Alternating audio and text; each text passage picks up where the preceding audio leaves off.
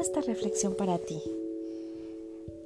Ya sé, es inicio de año y pues simplemente ves las redes sociales y ves Instagram, ves Facebook y lo que te encuentras es muchísima publicidad acerca de dietas, detox, planes de alimentación y un sinfín de artículos para que este año, este 2019 por fin, bajes de peso, logres tu cuerpo ideal, tengas el abdomen perfecto, puedas lucirlo en todas las vacaciones, los famosos, ahora sí como que frases de típico, ay, haz el cuerpo de verano en enero, ¿no?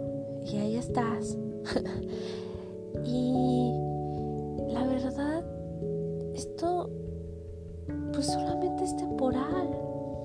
Las dietas, la cultura de la dieta es, es realmente como tipo la gasolina, ¿no? O sea, ahorita la gasolina es como ese bien que escasea y que todo el mundo quiere. Pero cuando estaba o sea, nadie llenaba su tanque, ¿no? O la mayoría de las personas, este, pues le ponían lo que pues era para la semana. ¿Y qué pasa cuando te restringen algo? Quieres más y más y más. Y así son las dietas. Las dietas son, ahora sí que planes alimenticios que te restringen cierto tipo de alimento. Entonces, pues cuando te lo restringen, a lo mejor a ti te gustaba, pero como ya te dijeron que no, tu cerebro crea esa parte de, necesidad, de decir, sabes que lo quiero. Y pues así está pasando con la gasolina. O sea, eh, mm, vengo a, a, traer este tema porque, bueno, es algo que está como muy latente en casi todo México. Entonces, y bueno, aquí en Guanajuato lo estamos viviendo así como que un poquito como con más intenso. Y, pues a fin de cuentas también es lo que se está viviendo en las redes sociales, ¿no? Dietas, dietas, ejercicio, planes, detox, el super maratón de smoothies o jugos verdes. Pero realmente, realmente, ¿qué hay atrás de esa necesidad de comer? O sea, a mí me gustaría que mejore este año te adentres a conocer por qué tu cuerpo te, te manda estas señales.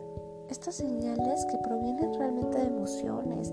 Y las emociones que son esa energía que está ahí en tu cuerpo, que tal vez está estancada desde hace muchísimo tiempo.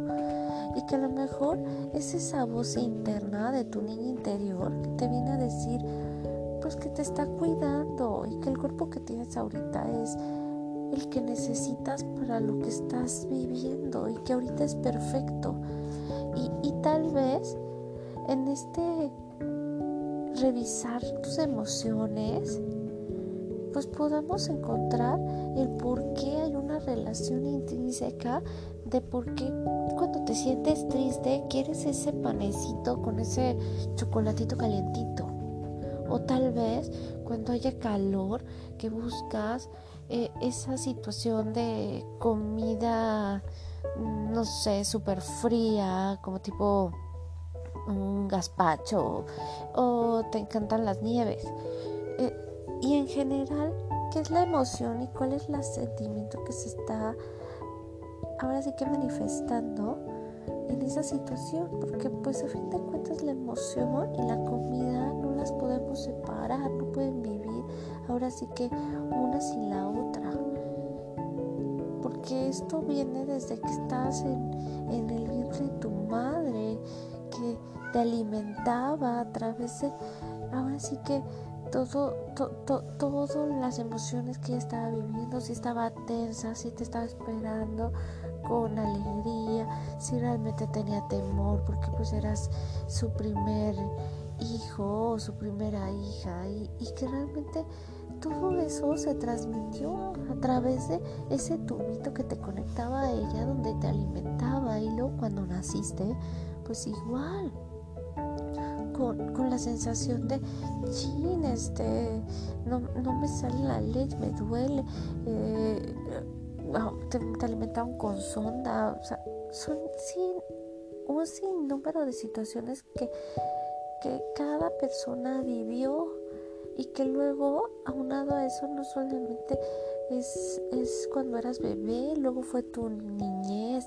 y en tu niñez qué pasaba con respecto o el entorno hacia la comida y de ahí en tu época de adolescencia y cuando ahora estás madura igual. ¿Qué, ¿Qué pasa? ¿Cuál es esa relación emocional que existe en torno a la comida? Yo te invito este 2019 a realmente el aspecto emocional.